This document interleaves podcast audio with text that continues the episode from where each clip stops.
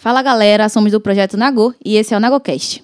Este é um trabalho do formato de podcast, parte de um coletivo de alunos que uniram suas ideias para difundir conteúdo nesse meio de transmissão. Conteúdo que é a Bahia em seu aspecto natural, focando nos pontos que não são famosos, mas que são importantes para a história da cidade. Venha conosco embarcar nessa viagem pela Bahia.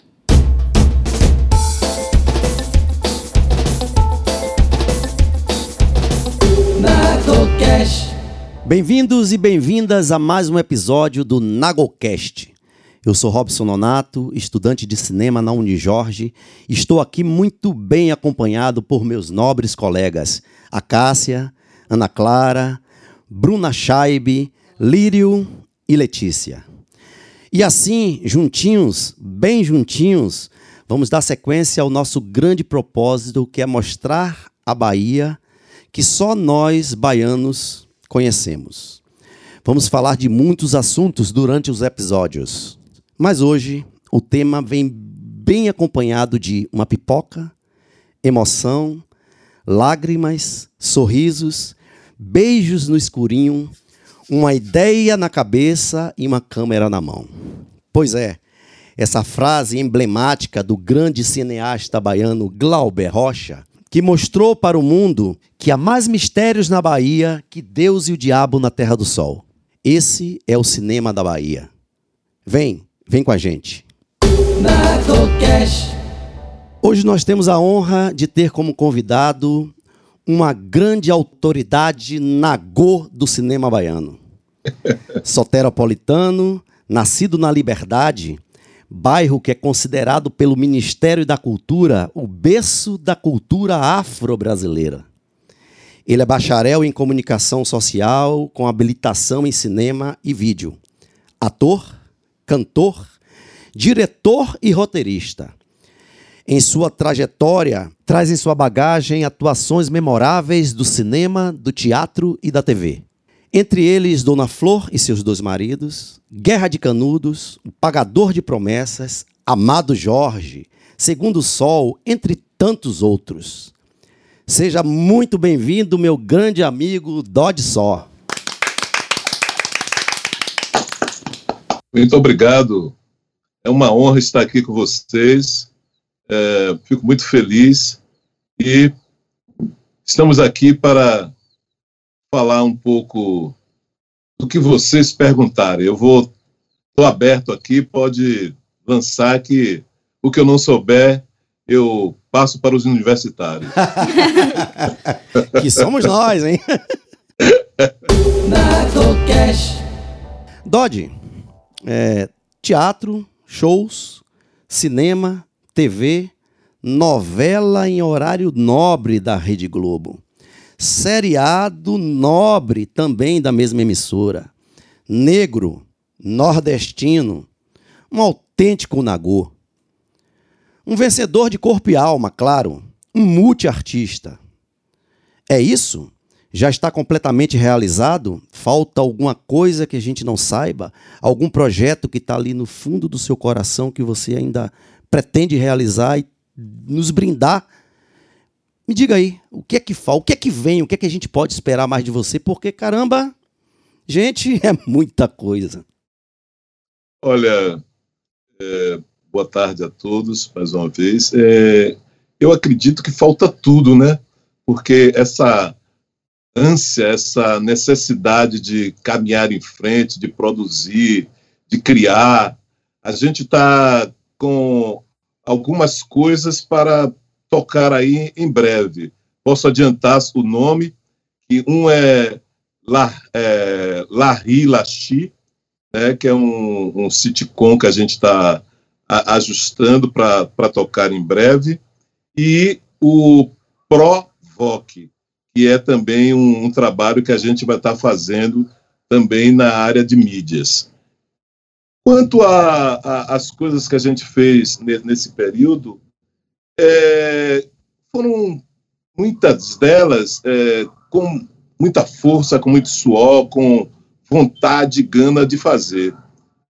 É, são detalhes importantíssimos que vão permeando a vida da gente e que a gente vai, é, ao longo do tempo, encontrando parceiros como você para poder estar junto em algum lugar, é, parceiros como Sérgio Rezende, que é um dos diretores que eu mais é, admiro na área de cinema, parceiros como Paulo Dourado, que é um, um gênio do teatro baiano, e tantos e tantos outros parceiros. Então, esses e outros parceiros, e os novos que virão, estou vendo aqui que eu com certeza ficarei parceiro e amigo de, de vocês, jornalistas e da área de cinema, a gente vai estar tá querendo produzir e sempre querendo fazer mais. Tomara que eu tenha a honra de ser convidado por um de vocês. oh, meu Deus. Ah, pô. Convidado. A, você, não, você não faz ideia da felicidade que a gente está aqui. Assim, tem, um, tem uma pessoa como você, não só o multiartista que você é, mas a pessoa que você é, Dodge. Você é um cara, você é um cara que eu conheço, sei muito bem como você é. E pra gente está sendo um prazer muito grande, não é, meninas? Com certeza. Com certeza absoluta. É... As meninas estão aqui enquanto você falava, estão todo mundo aqui com a mão tremendo.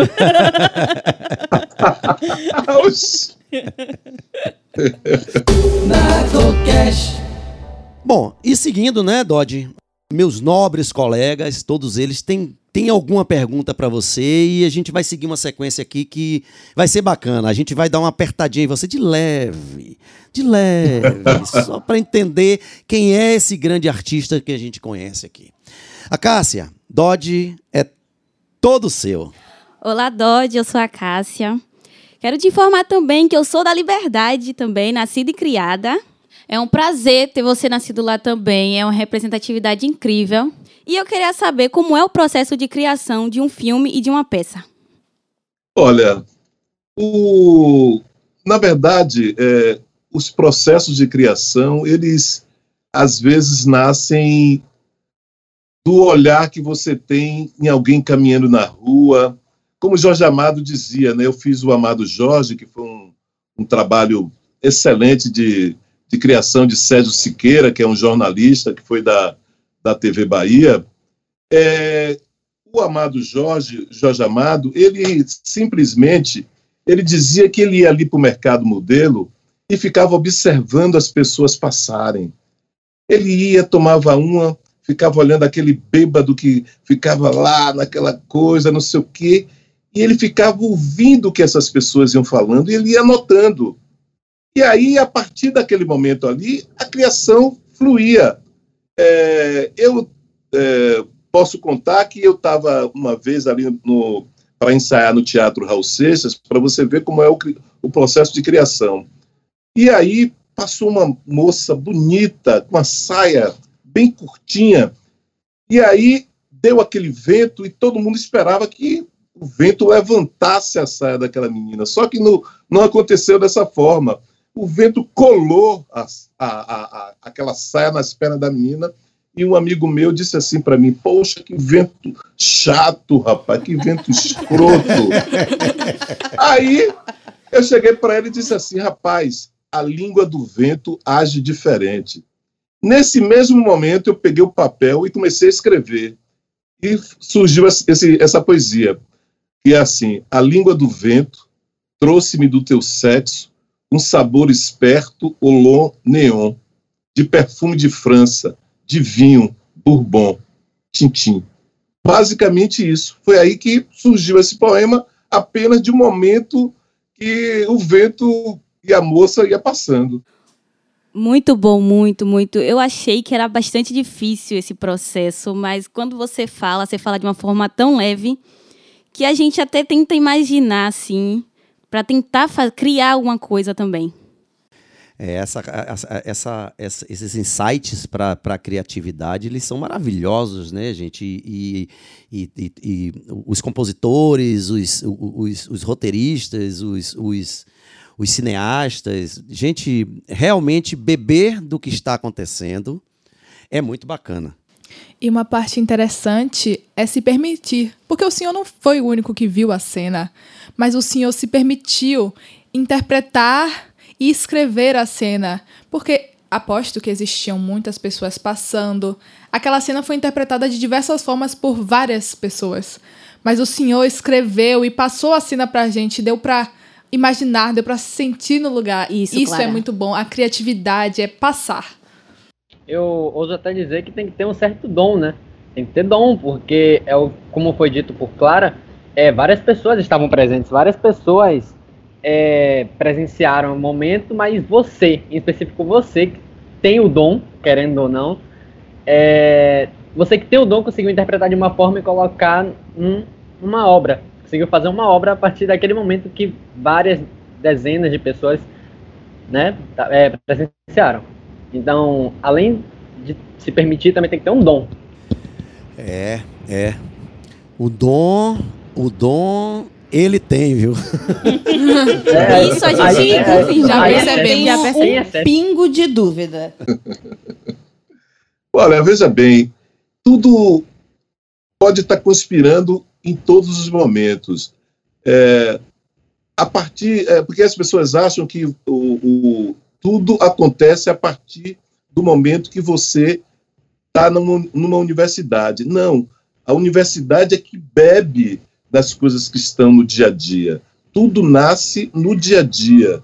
Na feira, se você entra numa feira, você tem um manancial de, de elementos que estão passando ali na sua frente que são possíveis de você traduzir isso para um audiovisual, para um, um espetáculo de teatro, para um sitcom. Você está ali, você vê.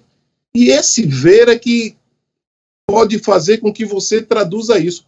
A experiência do seu bairro, por exemplo, é um, um momento em que você pode traduzir isso para você. Eu acredito no dom, mas eu acredito muito no que você está querendo. Eu acho que a, a percepção está aberto para o dia a dia, não se fechar, porque as pessoas às vezes se fecham. Tem pessoas que andam na rua que ela basicamente não olham para frente, ela fica olhando para o chão. Olhar para o chão, você não vê nada. Se você está dentro do carro, dentro de um ônibus, ou num barco, no avião, se você estiver olhando, observando, tem um, um manancial incrível para você poder utilizar. Entendeu?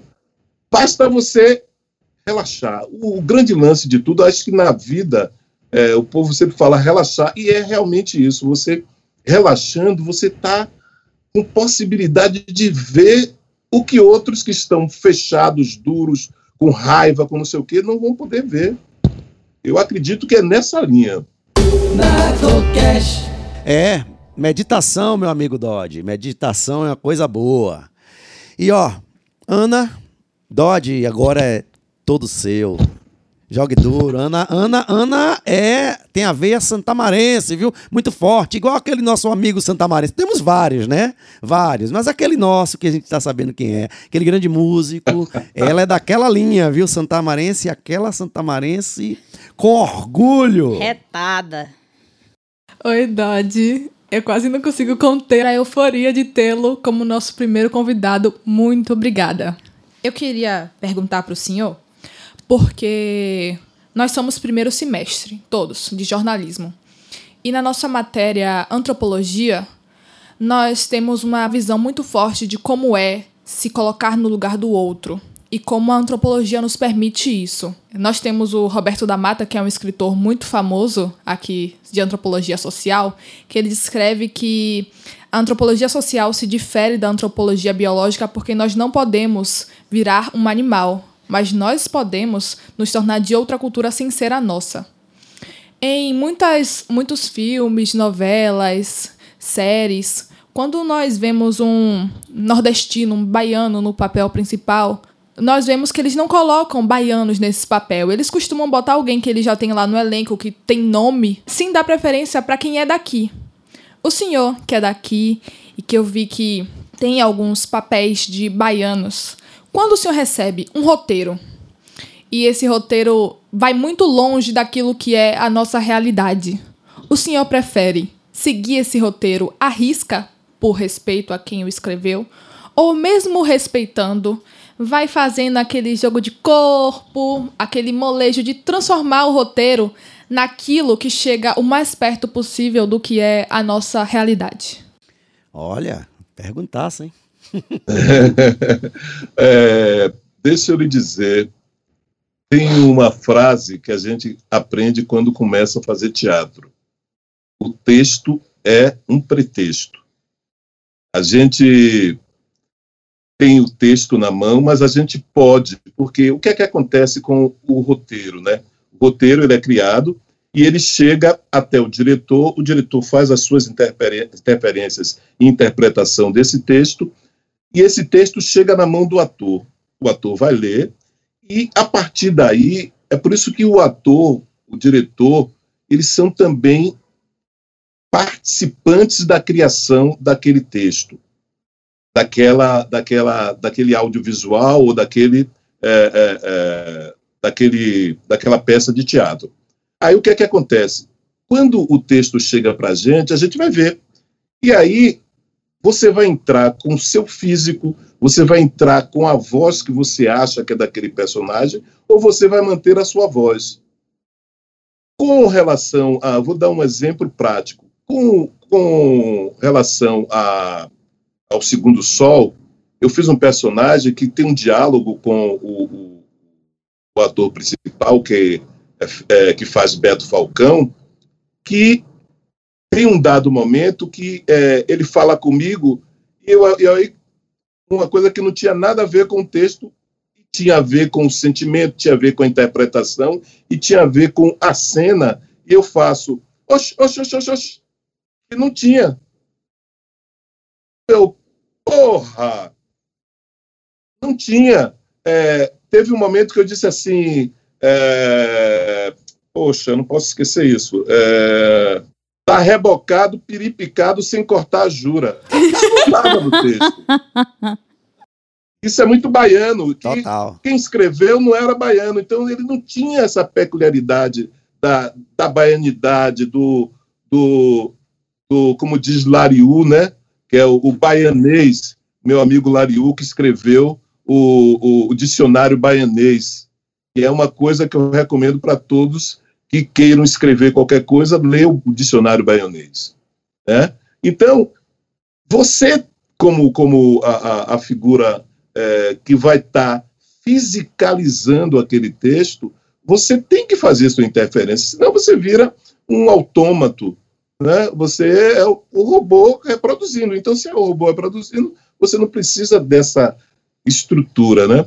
É, você falou uma coisa é, do, no início que foi que Roberto da Mata falou que eu queria que você repetisse por gentileza.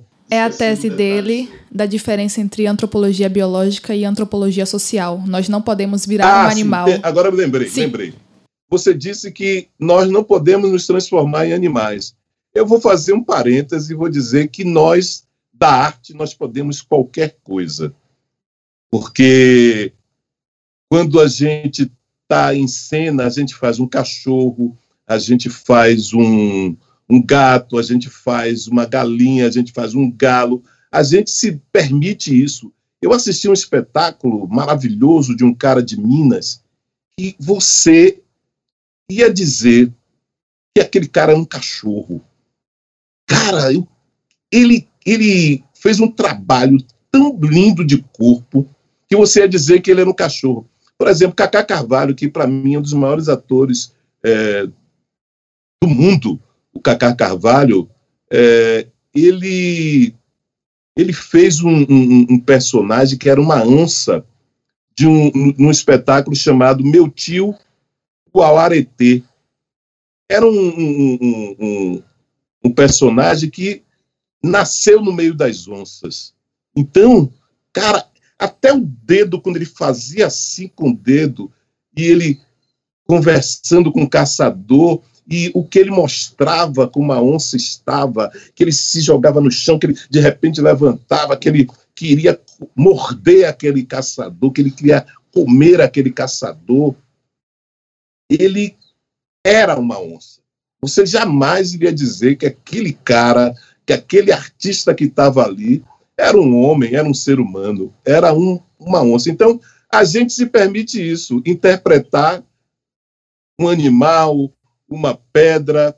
É, eu fiz uma vez, no, com direção de Umara Rodrigues, um, um, uma leitura dramática, como Umara Rodrigues é uma figura fantástica para dar aula de leitura dramática, nós fizemos esse espetáculo que foi. É, eu fazia uma personagem que era Dona, é, Dona Maria I Louca.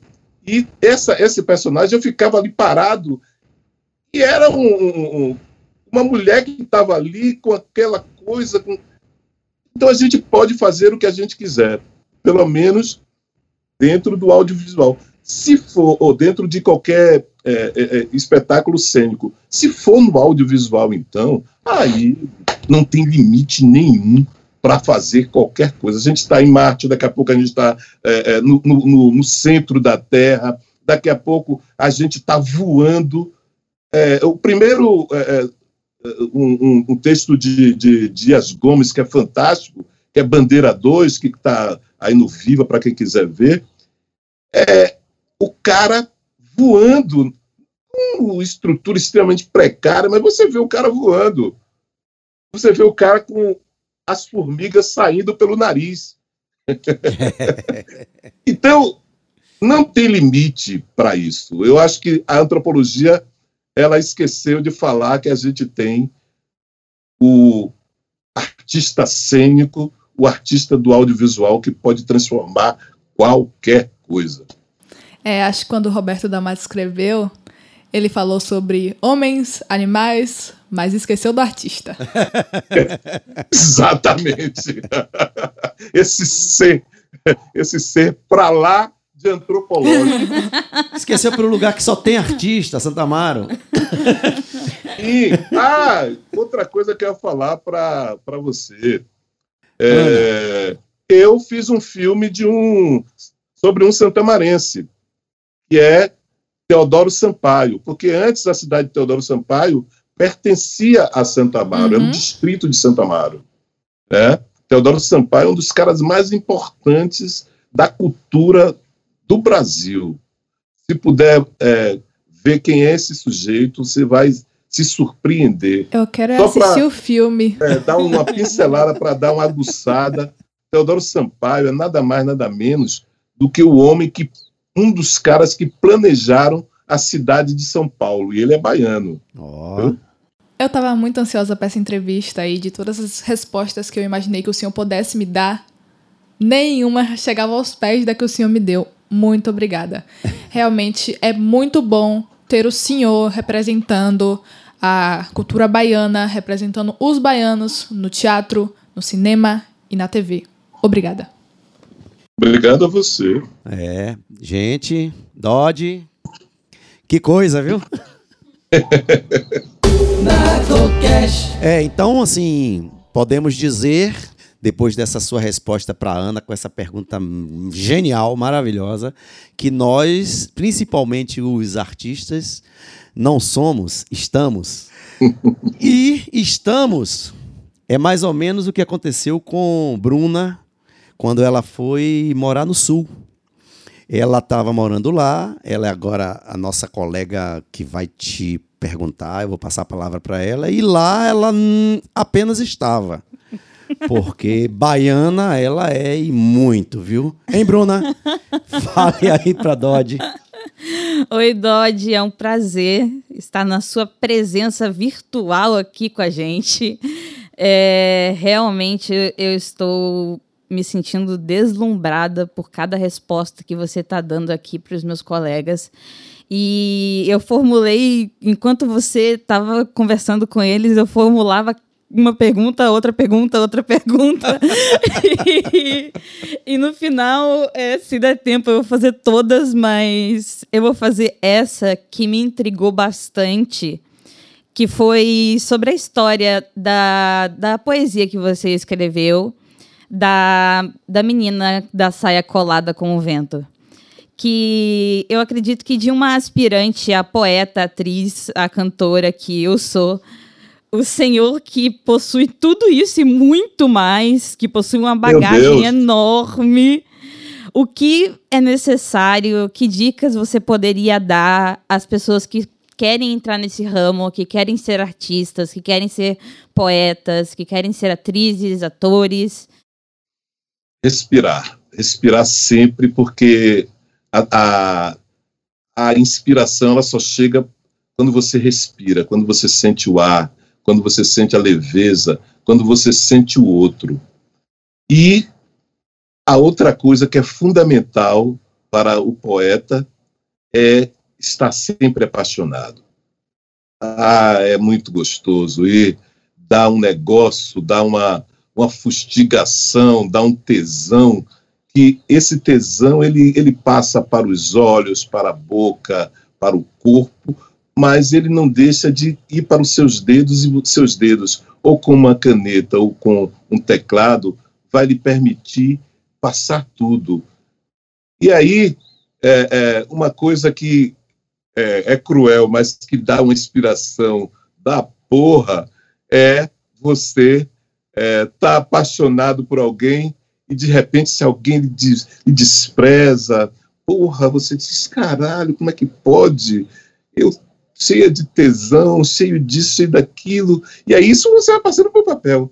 Eu, cheia de tesão, vislumbro o sol, vislumbro o mar, quero estar com esta figura na, na, na delicadeza, na tortura, no, no ambiente, quero transar, quero chegar, e esse cara que não vem, que não me dá esse retorno, aí você a coisa vai fluindo e não tem outro jeito. Ou essa cara, não sei, aí cada um com seu cada qual, cada tesão com seu tesão, para quem, para onde vai ser, não importa, mas que você tenha essa essa coisa, essa coisa que vem de dentro, porque a inspiração nada mais é do que um negócio, de um, uma coisa que sobe, que ah, porra, de repente é, é, é, é, é o sexo que vibra, é, sei lá, é a perna que treme.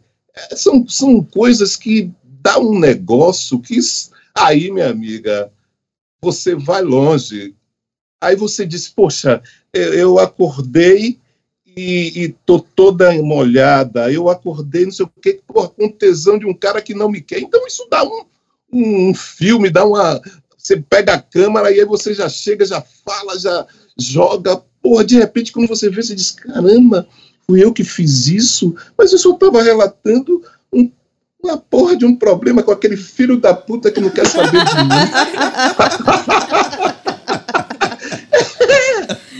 e aí, aí uma outra pessoa que você escreveu um livro vai olhar e dizer: caramba, aconteceu a mesma coisa comigo. Aqueles Joaquim, ou aquele José, ou aquele Jorge, ou aquele Nonato, porra, que porra, esse cara não queria nada comigo. E aí vai ver, vai se refletir no que você escreveu e dizer, nossa, ela captou o que eu estou sentindo aqui. E é assim que funciona. Agora, o, o ser ator, o ser atriz, isso tem um, uma, uma, uma, coisa de persistência dentro, principalmente da Bahia, que a gente tem um, um manancial de pessoas incríveis, mas você tem pouco onde buscar, porque muita gente acha que o artista ele paga as contas com amor. Não, não consegue pagar as contas com amor. Então, você precisa de uma determinação, de um negócio, de uma vontade que ultrapassa o seu talento. Porque muitas vezes você diz, porra, como é que pode aquele miserável ou aquela miserável e talento nenhum está lá naquela novela. Né? Ah, que porra! E eu aqui me matando, estudando Li Brecht, Li Grotowski, Li Stanislavski. Porra, que é isso? Mas é isso. A coisa acontece. E aí é que você vai ter que ter a persistência, porque eu sou um dos poucos atores, tem aqui Luiz Pepe, o Ray Alves tal, que permanecem na Bahia e continuam trabalhando, porque a maioria dos artistas que você vê que são baianos, que estão em algum tipo de trabalho, eles foram morar no Rio, foram morar em São Paulo, porque estava difícil ficar aqui e conseguir ganhar dinheiro. Eu, como sou persistente, chato, eu aí digo, não, vai ter daqui. aí, quando tem que me chamar, a novela mesmo, eu gravei toda lá no Rio. Eles, contrato foi até melhor do que eu fazer o contrato direto por aqui, porque por aqui teria um atravessador que me ia cortar 30%. Lá eu assinei o contrato diretamente na Globo e pronto. o dinheiro já não teve aquele, aquela rasteira que tem aqui de vez em quando, que é dói pra caramba. Obrigada, Dodge, pela resposta. É, Eu posso fazer mais uma pergunta? Por favor. Dodge agora é todo seu. Tá, vou fazer mais uma pergunta. Você tendo toda essa bagagem sua, o que você diria pro seu eu de 17, 18 anos? Você mudaria alguma coisa na sua trajetória da sua carreira até hoje? Não, porque é, é, eu estava ouvindo é, a entrevista de Woody Allen é, com Bial, que eu também recomendo, uma entrevista deliciosa tal. Ele está com seus 80 e cachorro lascou a boca, mas está extremamente ativo, produzindo, escrevendo, com aquela mesma loucura de sempre. A questão toda é que o Dodge Sol, de 17 anos, ele era um. Deixa eu ver, como é que eu posso dizer aqui no, no podcast, né? é, A gente edita. Fique à vontade, fique à que a vontade. gente edita, a gente bota um pim, bota um loucamente. pim. O senhor tá Era- em casa. era um, um- um cidadão que ainda estava nascendo cabelo na mão, digamos assim. Será que eu posso dizer isso? Não sei se as meninas compreenderam. Acho que os meninos compreenderam.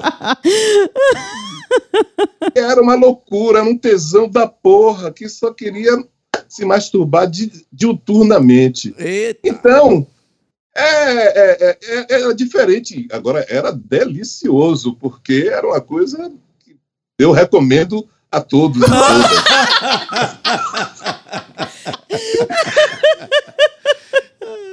e aí havia muito pouca preocupação com algo que não sei o que, tal, tal, tal, mas já existia o, o cidadão que gostava de escrever.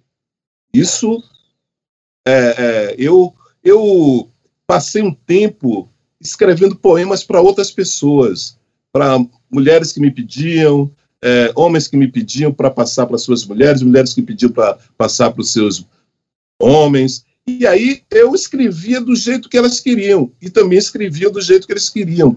Então isso sempre me foi uma coisa bacana. Eu sempre tive isso de, de pensar um pouquinho adiante, mas me dividia meu tempo sempre entre isso e o meu tesão, que era uma coisa que não tinha limite, eu não conseguia controlar, mas que era super importante, que me deu um handicap para hoje ser a pessoa que eu sou. Na verdade, é, eu tenho uma frase que eu acho é um jargão, uma coisa assim, não sei o quê, mas para mim é fundamental. É olhando o passado que você valoriza o presente. Não adianta você dizer que o, seu presente é superior ao seu passado, porque o passado é que lhe dá, como diria o filósofo Gilberto Gil, régua e compasso. A régua e o compasso para a vida é fundamental, principalmente porque porque a régua e o compasso ela lhe forma o caráter, é uma coisa que eu não abro mão. Eu, eu não abro mão. Eu já tive várias propostas das mais diversas, mas não abri mão do meu caráter e da minha estrutura de, de, de homem que nasceu na periferia, que, é, que pensou sempre grande. Eu sempre pensei grande em ter coisas bacanas e ter uma estrutura. Lógico que não é aquela grandeza de riqueza pueril, nada disso. Ser grande para poder estar hoje aqui com vocês, é, é, dialogando, porque para mim é isso. A, a, vida só é importante quando você pode dialogar, quando você pode falar com pessoas, quando você tem essa, essa coisa de troca, que é um. Eu estou sempre citando alguma coisa de algum filme, que é interessante que você vê no filme Lucy, que, é, com Scarlett Johansson e Morgan Freeman. Ele, ele diz o seguinte, que a única coisa que é importante para a célula é trocar e se multiplicar. Então é isso. O ser humano é para isso, é para trocar experiências, tentar debater, encontrar soluções ou não, como diria o filósofo Caetano Veloso, e aí ir caminhando. E assim que eu me sinto, eu estou caminhando, buscando, sem saber por que nasci, sem saber por que estou aqui e sem saber se vou morrer, se vou ficar para a eternidade. Aliás, Caetano Veloso tem uma música que ele diz assim: é, Com fé em Deus, eu não vou morrer tão cedo. Com fé em Deus, eu não vou morrer, eu não vou morrer, eu não vou morrer. ai, ai. Muito obrigada, Dodge, pelas respostas. É um prazer ter você aqui com a gente. É, Dodge, Dodge só, o escritor do banheiro. Também, né? É, aquele que levava aquela máquina dele ali. Cadê, cadê Dodge? Tá escrevendo no banheiro.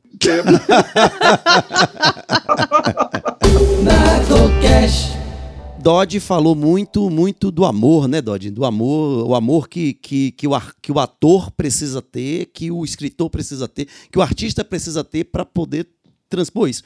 E de amor, a gente pode falar muito, porque a- o cara que vai falar com você agora é, sem dúvida, o que o grupo mais ama. Que é Lírio. Lírio é, sem dúvida, o cara mais amado aqui dentro do grupo. Lírio, Dodge é todo seu. Primeiro, falar que o Dodge falou de amor em várias formas, né? Várias, várias formas aí do, do amor no último bloco. É, Dodge, um tópico que eu acho que até o momento não foi citado, mas que é muito importante, é a gente falar sobre seu período no teatro, né? Como eu disse antes da gente começar a gravar aqui, não sei se vai ter making off, mas eu fiz teatro um tempo e acho que é um tópico muito interessante para, para ser tocado. Então, eu gostaria de perguntar para você, de tudo isso, suas melhores experiências, no caso no teatro, tanto como diretor, é, quanto como ator, né, participando, e algumas, se teve alguma desagradável que gerou algum desconforto, algum, algum colega que acabou gerando algum desconforto, alguma situação do tipo. É, vou, vou começar assim, como do início, né? Não sei nem se do início, não sei nem quando foi o início, mas vamos lá. A gente fazia teatro de uma forma extremamente, não direi amadora, porque eu sempre estou nessa condição de amador, por amar a, coisa que eu faço. Mas de uma forma bem ingênua, né? que a gente pegou, eu, eu, eu fazia parte da, de uma igreja, a igreja de São Cosme da Damião, na Liberdade, e a gente começou a, a pensar, "Pô, vamos fazer um espetáculo sobre a, a paixão de Cristo, já que é uma coisa tão que tem em todos os lugares tal, vamos ver se a gente faz. Aí pegamos, e aí ajustamos lá nos quatro evangelhos, e Mateus, Lucas, João e Marcos. E aí fizemos, e aí montamos esse espetáculo. Marcos dirigia, Chico atuava como ator também, além de escrever, além de dirigir, Marcos escreveu, Chico também escreveu e Marcos dirigia, e eh, Chico também participava como, como ator. E eu fazia o Jesus. Aí começa essa trajetória, a gente fez esse espetáculo, era um negócio incrível. E aí eu resolvi fazer uma oficina de teatro. Tanto é que no texto que a gente fez o espetáculo Caos Leidoscópio, que era a direção de Miran Vargens, que tinha é, como a, a pessoa de voz é, Hebe Alves, e na parte de corpo e dança, Leda Murrana. Então, são três figuras tops, né? E aí começamos a fazer esse, eh, esse caos caos lidoscópio no, no, no, lá no. Eu, todo mundo tinha o direito de escrever alguma coisa no, no folder. Eu coloquei que eu tinha começado a fazer teatro pelo fim e que o novo sempre vem, que é uma outra coisa que é, não remete apenas à idade das pessoas, mas à, à idade mental das pessoas. Né? Porque enquanto você estiver com sede de reprodução, de criação, de, sabe, de enfrentar os perigos e de se colocar à disposição, você jamais vai estar velho. Eu vejo que tem que pode acontecer o contrário. Você vai encontrar pessoas com 16, 18, 20 anos que já não estão mais afim de caminhar. Ela se estaciona naquele local e fica. Então, esse foi é, é, o, o, processo. Aí daí a gente foi fazendo uma série de coisas. A gente fez é, é, Herêndira e sua avó desalmada. Fomos caminhando até chegar num, ponto que eu acho incrível, que é meu con primeiro contato com Paulo Dourado. Para mim, é o maior diretor de teatro do Brasil. Não sei, se vocês chegaram a, a, a, a ver, ele foi um dos caras que sempre fez aqueles grandes espetáculos na concha acústica. Não sei se vocês chegaram a ver. Eram espetáculos com um público incrível de 5 mil pessoas e a gente fazendo lá embaixo. Era um negócio surreal para a gente que estava no palco, porque você ter uma plateia desse tamanho é um negócio que até intimida quem está cá embaixo. Então você tem uma responsabilidade maior. Então, esse contato com o Paulo Dourado deu uma outra visão. E eu comecei a pensar em dirigir também, porque era tão incrível a forma como ele tratava isso, que eu comecei a ver que, porra, é, e eu ficava, quando eu não estava em cena, eu ficava olhando de fora e via que ele conseguia costurar determinadas coisas que eu dizia, pô, como é que ele consegue fazer essa costura? Eu não vi isso. E aí eu digo, caramba! E fui observando cada vez mais. E também, por, por coincidência, é, eu acabei fazendo uma leitura dramática com um texto de, sobre Guerra de Canudos e acabei fazendo um filme, que é o filme com o Sérgio Rezende, que eu faço um dos personagens mais intrigantes da história, que é Pajeú, que é o cara que era o comandante dos, dos conselheiristas, o único cara que Antônio Conselheiro tinha medo. Né? Eu não sei se vocês conhecem bem a história de Canudos. Esse personagem foi um, um divisor de água para mim para querer depois fazer cinema por trás das câmeras. Aí eu depois disso eu resolvi então ir para fazer é, é, cinema para entender. Mais uma vez, eu, eu comecei a fazer cinema pelo fim, porque o, o, o, a parte de trás das câmeras, com aquela é, maestria de um, de, um, de um Sérgio Rezende, e aqui eu quero prestar homenagem a, a Antônio Luiz Mendes, tomara que vocês possam ver sobre esse cidadão, um dos maiores fotógrafos que eu conheci ele fotografou Doida Demais, é, O Homem da Capa Preta, Guerra de Canudos, é, Três Histórias da Bahia. Ele estava sempre aqui. Vocês que estão no jornalismo e na área de cinema vão, vão perceber que existe Sofia Federico, que é uma, uma, uma cineasta baiana que também tem todo um, um, um trabalho e ela sempre convidava Antônio Luiz Mendes, porque Antônio Luiz Mendes era um mestre na fotografia. Basicamente isso. É assim que as coisas funcionam. Com relação a, a algum intervero, eu não, não me lembro, porque a gente sempre. É, eu sempre busquei. Quando eu sou, estou como ator, eu estou como ator. Então eu ouço, eu às, às vezes assim, digo alguma coisinha, mas digo muito sutilmente e espero terminar a, a, o ensaio para falar sobre isso com o diretor eu nunca interfiro na direção. Eu sempre sugiro alguma coisa, mas sempre com cheio de dedos. Porque eu sei que tem diretores que são terríveis, que metem a porra e a zorra. é, que gritam tal. E Paulo Dourado é um desses. É um cara bacana, bacanérrimo, mas ele é extremamente rígido e não é nenhum demérito, não. Isso é muito bom. Ele sabe o que ele quer, ele tem, a, a como diria cavalo nas rédeas. Então ele tem um espetáculo na mão. Ele, já, ele não chega na, na hora do, do, do, ensaio sem saber o que ele quer. Ele já sabe o que ele quer. Então ele pá, pá, pá, pá, e foi. Então, aprender tudo isso foi muito bacana. E eu posso dizer a você que o único momento que aconteceu alguma coisa foi quando eu comecei a fazer teatro na oficina, porque a gente é, Miran sempre faz, fazia uma coisa que eu também faço depois que eu passei a dirigir, que eu também faço, que é um chamado fluxograma, que a gente chama, não sei se é o mesmo para outras coisas, mas no teatro a gente chama, eu chamo particularmente de fluxograma. Eu boto todo mundo sentado, eu fico cá e ouço cada pessoa que está fazendo parte do espetáculo, inclusive quem está como auxiliar, porque às vezes você acha que é o bambambam bam, bam, e não chama auxiliar, o auxiliar viu um negócio que você não viu, e aí você fica com a peça ou com qualquer é, trabalho improdutivo. Então, nesse momento que tinha esse fluxograma, todo mundo no círculo, teve uma pessoa que reclamou com, com Meran, que disse assim, olhe, eu não gostei que meu colega, se até o nome dele agora, me, me falou que eu tinha feito uma cena errada, eu não gostei, eu não quero que ele faça mais isso. Eu não quero ser criticado por ele. Aí Meran chegou fez assim, quando terminou todo mundo, ela fez, olha, eu quero lhe dizer uma coisa. O ator é a pessoa mais exposta que existe. Se o ator, que é a pessoa mais exposta, não pode receber a crítica de um colega, ele jamais poderá ser artista.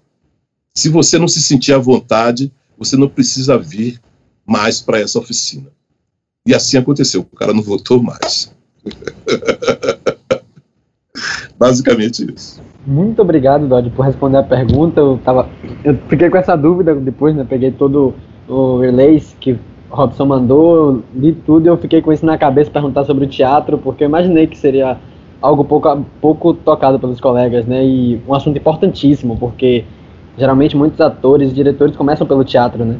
Então, muito legal tocar nesse assunto. E muito obrigado novamente por ter respondido. Diretores e diretores, né? Os diretores, eles são bravos, né? Na verdade, existe, existe inclusive uma, uma, uma metáfora que, que eu não sei se você sabe, que você sabe qual é a semelhança entre maestro, diretor e camisinha, você sabe? Jesus Maria José. Não, mas é simples, é simples, é simples. Se você pegar uma camisinha, pegar um, um maestro e um diretor, o que é que, que assemelham eles? É que com, com eles é mais seguro, mas sem eles é mais gostoso. Então, assim, tem que ter o maestro ali, pra, tem que ter a camiseta, senão o negócio vira uma doideira, não é? Então. Eu pensei, viu, Robson, que você ia dizer que é o problema da vara. Não. não, é o problema da segurança, né? Tem que ter alguém ali para poder segurar. E nós estamos aqui num grupo, viu, Dodge, que é assim uma coisa interessantíssima. Somos, somos seis, não são seis meninas? Somos seis seis, seis pessoas extremamente inteligentes e líderes. Imagine um grupo onde seis são líderes. E essa pessoa que vai falar com, com você agora, que vai te entrevistar, que é Letícia, que é a que a gente ainda não, a gente ainda não conheceu pessoalmente, porque ela mora no interior, no sul da Bahia, é também uma líder nata.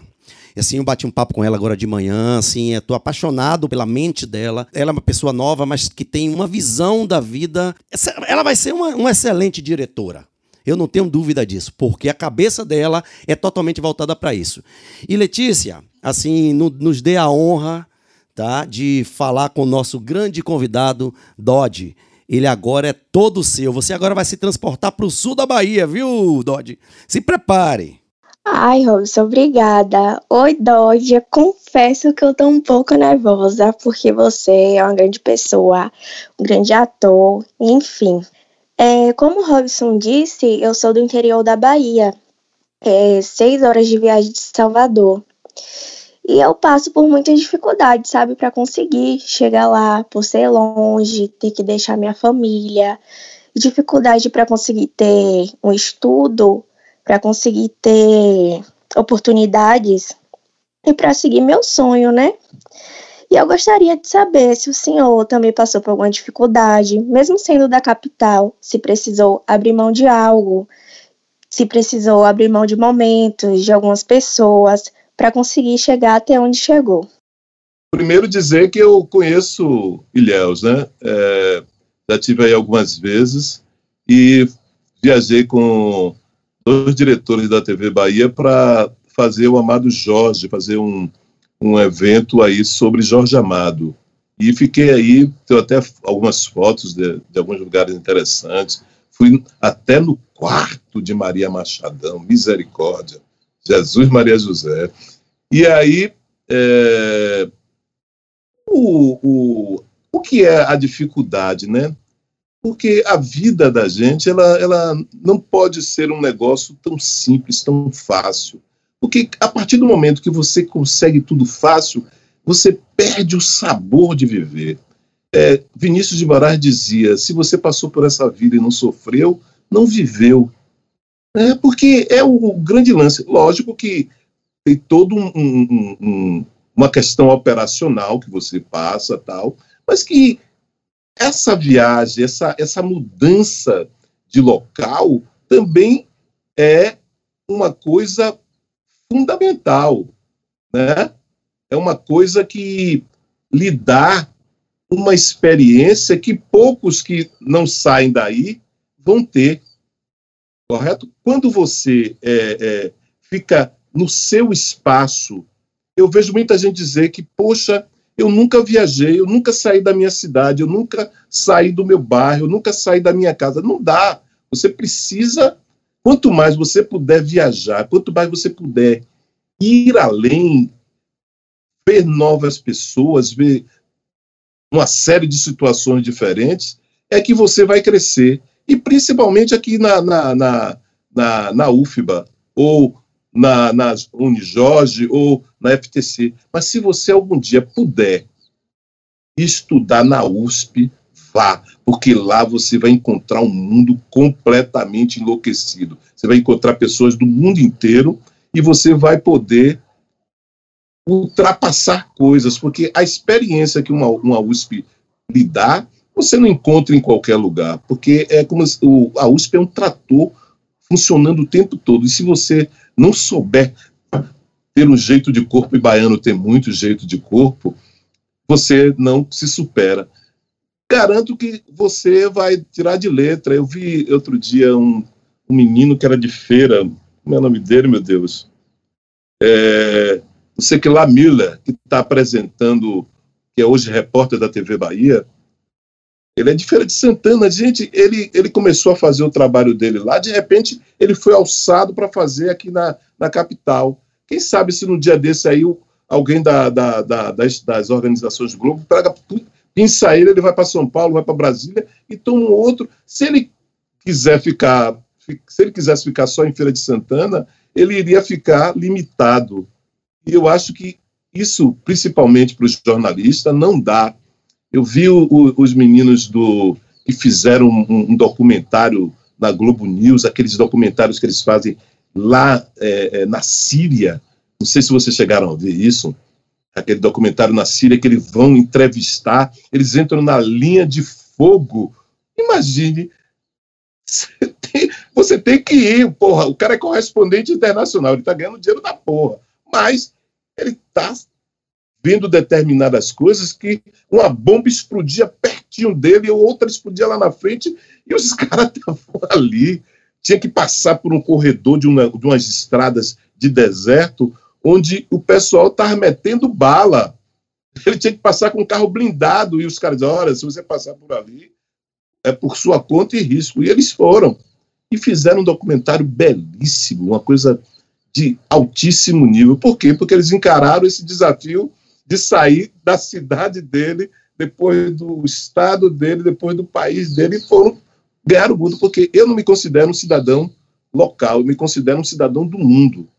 E eu acho que isso é que dá para a gente ultrapassar limites. Se a gente achar que a gente é cidadão daquele local, a gente não ganha o mundo. E o mundo está aí para a gente ganhar.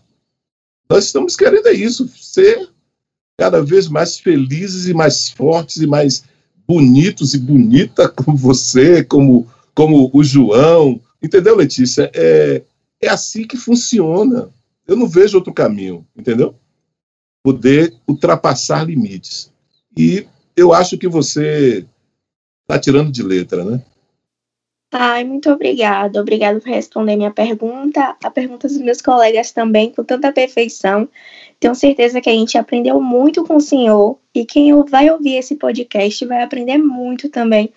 Muito obrigada. E jornalismo é isso, né? É desbravar o mundo, é correr atrás do nosso sonho, não pode ficar parado no mesmo lugar. A gente vai estar sempre correndo em um lugar, em outro. E é isso aí. Obrigada. Eu que agradeço, poxa eu estou muito feliz em estar a, a, a, conversando com vocês, porque é, é isso, a, a, vida ela não pode ser é, com esses, esses limites. Eu vejo as pessoas, principalmente nos dias atuais, se importando muito com coisinhas insignificantes, em, em querer ferir o outro, em querer. Sabe, isso não leva ninguém a lugar nenhum. Para mim, o, a, a, felicidade é essa: é você poder trocar com o outro, é poder abraçar o outro, mesmo nessa pandemia. Espero que a gente volte logo a abraçar, beijar, Nossa Senhora, a ir para as raves e pular, né, Robson? Porque a gente tá, precisa disso, o ser humano é isso, é, é mudança o tempo todo.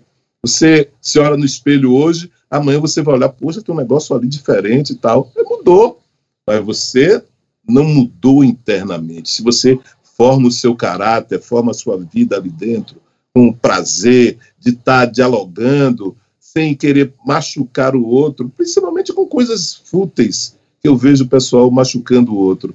Eu acho que é esse que é o grande, a grande, sabe, a nossa vida ela tem que estar tá nessa pautada nisso aí.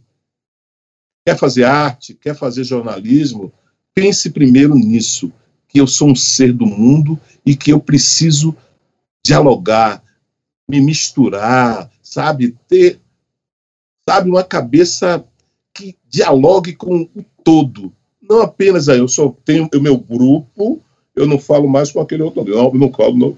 Ah. Lírio, você, você queria fazer uma pergunta, né? Você tava. É, eu tinha levantado a mão, só que eu, eu, eu fui respondida durante, mas eu vou aproveitar, né? Já claro, que foi tocado no nome pra concordar. Vamos espremer, vamos espremer Dodge aqui. É, já que foi jogada a bola aqui, matei no peito e botei no chão. É isso. É, Dodge, minha, minha pergunta já foi respondida, então vou aproveitar o tempo para falar que eu concordo extremamente contigo. Pô, desculpa a palavra, do caralho é. a análise feita. É uma pessoa inteligentíssima, você, e realmente para que perder tempo com alfinetadas necessárias, né? Coisas jogadas assim, e pô, certíssimo, do caralho sua análise, inclusive Senão que eu não lembro as palavras exatas, mas senão eu botava inclusive em bio de, de Instagram coisa, porque realmente o que mais me impressionou em tudo foi sua inteligência, o jeito de responder tudo e a atenção que você teve, né, para cuidar, para aceitar participar do podcast e gravar com a gente. Então, muito obrigado. Mas, se eu lhe dizer uma coisa, é, o que vocês estão fazendo, é, e isso para mim é um prazer, vocês estão dando tentando modificar algo que é, foi dito, né? Estou é, esquecendo o nome dele agora, mas daqui a pouco eu lembro. Ele disse o seguinte, que a, a, as redes sociais virou um espaço para os imbecis, e vocês estão fazendo justamente o contrário, entendeu? Vocês estão quebrando isso, vocês estão tentando provocar que as pessoas comecem a pensar, porque a gente, quando chega, me desculpe se tem alguém que gosta, não, é, não, é, não tem nada contra, quando você começa a dar 2 bilhões de comentários para o, BBB, você acaba perdendo um tempo enorme da sua vida para ficar vivendo algo falso, sem necessidade, com tanta coisa bacana, com tanta produção bacana, a pessoa, você vê o país inteiro se movimentando para isso. Aí, então, por isso que as redes sociais viram um espaço para imbecis. Pô, não estou conseguindo me lembrar o nome dele, mas eu vou me lembrar. É, ele é italiano e é um cara, um escritor italiano, esqueci o nome dele agora, que é uma coisa fundamental, é você quebrar isso, sabe? É, joga alguma coisa no cérebro dessa pessoa para que essa massa é, cinzenta ela possa sacudir e fazer com que Imagine, vocês se juntaram, é, é, é, seis lideranças. Se cada liderança é, é, é, fizer igual a, a, a, cobra de seis cabeças, que cada uma quer para um lado, nada vai funcionar. Vocês têm que fazer o quê? Uma comunhão de lideranças, de pensamentos, para poder produzir, porque só assim funciona. Porque, ah, eu vou sair sozinho porque eu sou mais fortinho. Ah, eu tenho um, cabelo assim, ah, eu tenho um olho lá, eu tenho. Ah, tá. Aí, quando você vai ver, caiu tudo. Aí não existiria os novos baianos, é. por exemplo. Os caras se juntaram numa casa, fumando maconha pra caralho, cheirando e produzindo, fazendo música, trepando. Porra! Qual é? Deu cada coisa sensacional. É. Acabou chorares, gente. Pelo amor de Deus. É isso que é importante. O resto. Verdade. E aqui, viu, Dodge? Aqui são seis líderes que todo mundo virou família. O grupo começou como projeto Nagô, depois virou família Nagô. Então, assim, é o amor. O amor, ele, ele realmente tem que estar na frente. Se ele não estiver na frente, eu sempre coloco que Roma, R-O-M-A, é amor ao contrário. Roma matou, matou o amor que foi Jesus, né? Esse- Ele foi o contrário do amor, né? Roma, amor. Então o amor ele tem que estar na frente o tempo todo e é assim que funciona. Não tem outro jeito.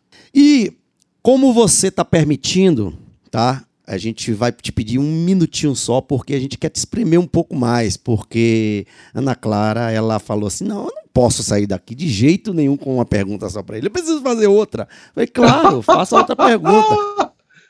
Deixa eu só fazer um parêntese, Nonato. É o seguinte: é, você falou do amor e Roma, né? É, Gonzaguinha, que é outro cara que eu recomendo muito, principalmente para quem quer escrever. Uhum. Gonzaguinha é um papa da, do texto bem Meu escrito. É, ele diz assim: é, um filho curioso pergunta, e o amor, o que é que é, meu pai? Aí ele, ele, ele responde: o amor tem quatro letras como Roma, Ó. mas nenhum caminho passa por lá. Clarinha, Dodge é novamente todo seu. Essa pergunta não estava previamente pronta. Mas com tudo que o senhor falou e nós fomos bem para o assunto profissional, porque era disso que a gente queria falar, eu queria falar um pouquinho de sentimentalismo. Essa é uma pergunta que eu costumo fazer para mim. E eu nunca achei uma resposta. No Ui. um dos meus filmes favoritos se chama Beleza Oculta e é do Will Smith. O filme já começa com uma provocação incrível no primeiro minuto. E ele faz a pergunta que eu irei fazer pro senhor. Qual é o seu porquê? Por que o senhor acorda todo dia? Por que o senhor é esse artista? Por que o senhor está aqui conversando com a gente? E a gente sabe que o senhor. Que assim, muita gente responderia: eu sou artista, eu trabalho com arte por causa do dinheiro, ou porque eu amo fazer isso. Mas tem sempre alguma coisa mais. Mais oculta, assim. um- uma chama interna que é a resposta e que a gente não consegue decifrar. Então, por favor, Dodge, explane para a gente qual é o seu porquê. Ai, Olha, primeiro eu quero dizer que você já nasceu pronta. eu, já, eu até já respondi algumas coisas que, que meio que dizem um, um pouco desse porquê, né? E a outra coisa é quando você fala, você diz uma coisa que é super interessante. É um algo extremamente oculto, né? Que a gente vai tentar desvendar agora. Foi bom você perguntar o porquê que eu acordo. Na verdade, quando você. É por isso que eu disse que você nasceu pronta. Todos nós nascemos pronto, né? Então, o acordar é algo que ultrapassa a linha, né? A linha, é, é, é, como usar um pouco o que João gosta, a linha divisória do gramado, certo? Ultrapassa, é, é, você acorda para fazer o gol, né? Qual é o gol que você vai fazer hoje? A gente nunca sabe, porque o, o mais importante da nossa vida é que a gente pode planejar, porque nós somos seres humanos, né? É a única coisa que, que difere o, o, o ser humano do, do primatas, dos primatas macaco, é o planejamento. A gente pode planejar, né? mas a gente não sabe o que é que vai acontecer. Você planeja o negócio e aí você entra na área que vocês também vão, vão estar, aí você tem o Proit Point. É isso? Que é o, o, no, no, no, no roteiro, você o, o, o, protagonista vai caminhando com o carro dele para ir ao encontro da namorada e de repente passa na frente dele um animal qualquer, ele perde a direção, o carro capota, plá, plá, plá, e ele vai para o hospital e fica lá em coma durante um tempo. Então, essa mudança, a gente não está para entender o porquê, mas acordar, respirar e estar sempre em alerta para fazer, estar sempre pronto.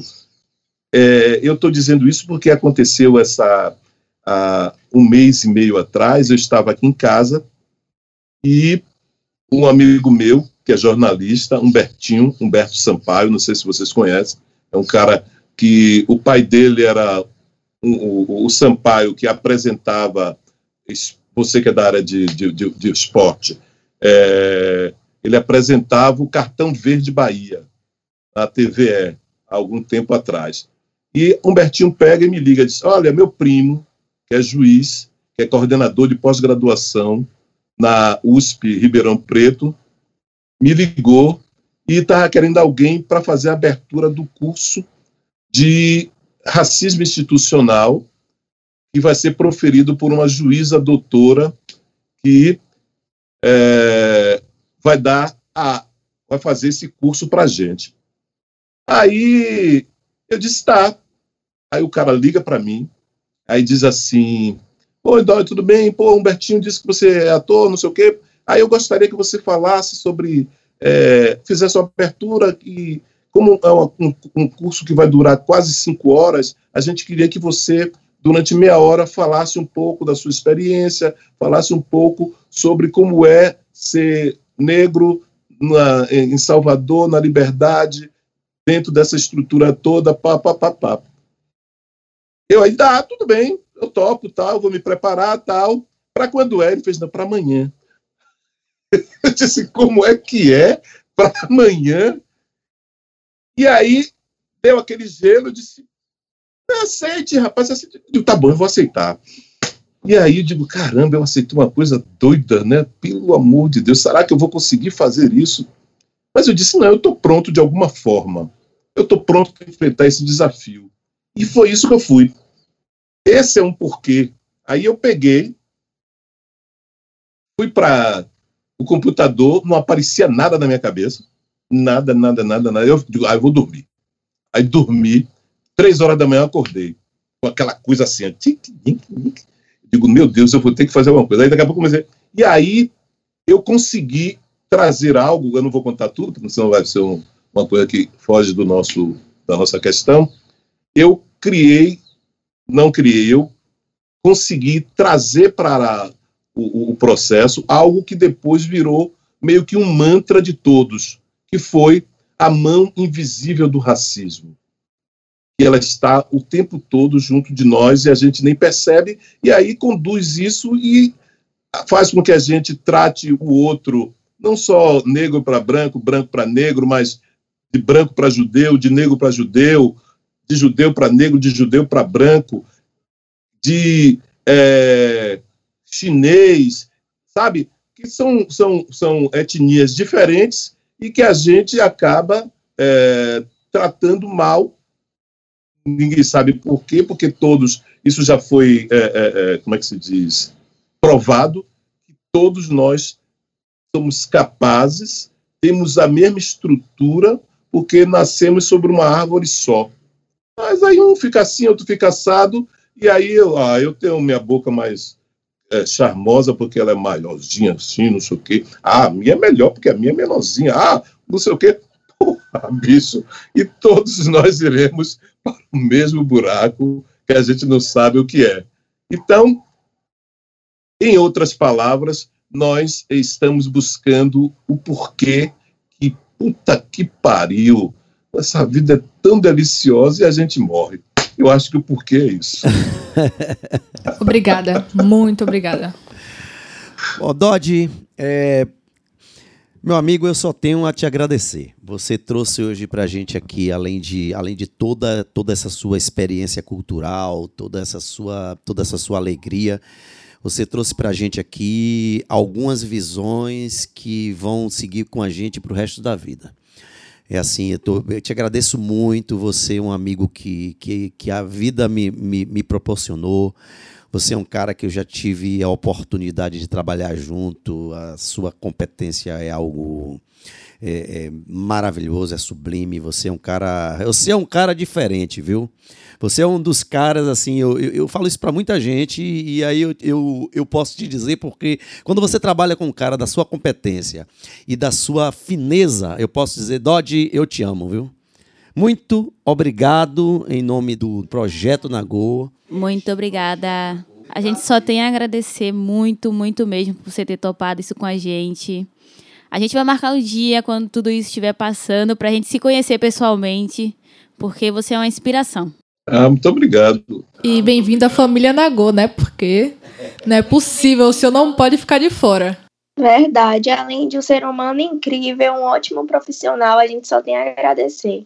Agradecer por compartilhar a sua experiência, como o Robson disse, visão e ajudar no aumentar o leque de conhecimento de todos que estavam presentes aqui, todos que estão presentes então, de verdade, só tenho a agradecer a você. Muito obrigado por participar, por topar participar e por nos dar a oportunidade de aprender mais e mais e mais com o senhor.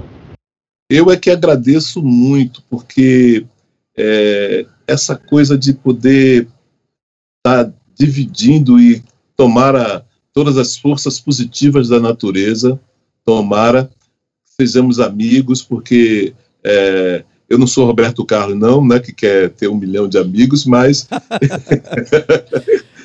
é, não dá nem para você conseguir nem se comunicar com essa pessoa, mas é, ter um leque de amigos, de pessoas bacanas como vocês, que estão com um objetivo maior de crescer e de ampliar, e principalmente, eu acho que esse é o grande lance da história. Chegou a, a, a, um, a um grau X, não perde a humildade, não. Não trata o, o outro que não teve a mesma oportunidade de forma ruim. Não trata a pessoa que, às vezes, é, traz o seu, o seu lanche, o seu, é, é, é, a sua, o seu almoço no, na, naquele, naquela motinha tal, naquele aplicativo. Trata essa pessoa bem, se puder ajudar, se puder dar uma contribuição maior, sabe? Porque a humanidade é isso, ela não está separada. Principalmente agora, você vê no mundo inteiro milhões e milhões de pessoas morrendo. Não morre só essa pessoa, morre também a humanidade. A humanidade perde quando os seus vão morrendo e das formas mais absurdas possíveis. Então, se a gente puder tratar o outro com carinho, com amor, com tesão, a tesão, Ave Maria, Jesus Maria José. Vamos, como diria uma amiga minha, vamos gozar. É isso que temos para dizer. E é com muito tesão e gozando de felicidade que nós te agradecemos muito. Muito obrigado, Dodge. Nos vemos já já. Até a próxima. Que Deus nos ajude. Amém. Amém. Amém. Amém. Tchau. Até a próxima. Bem, gente, chegamos ao final de mais um NagoCast. Esperamos vocês nos próximos episódios. Não esqueçam de nos seguir nas redes sociais: Instagram, arroba projeto underline sem acento. E no Facebook, Projeto Nagô. Beijão, galera, e até a próxima. Tchau, tchau. Tchau.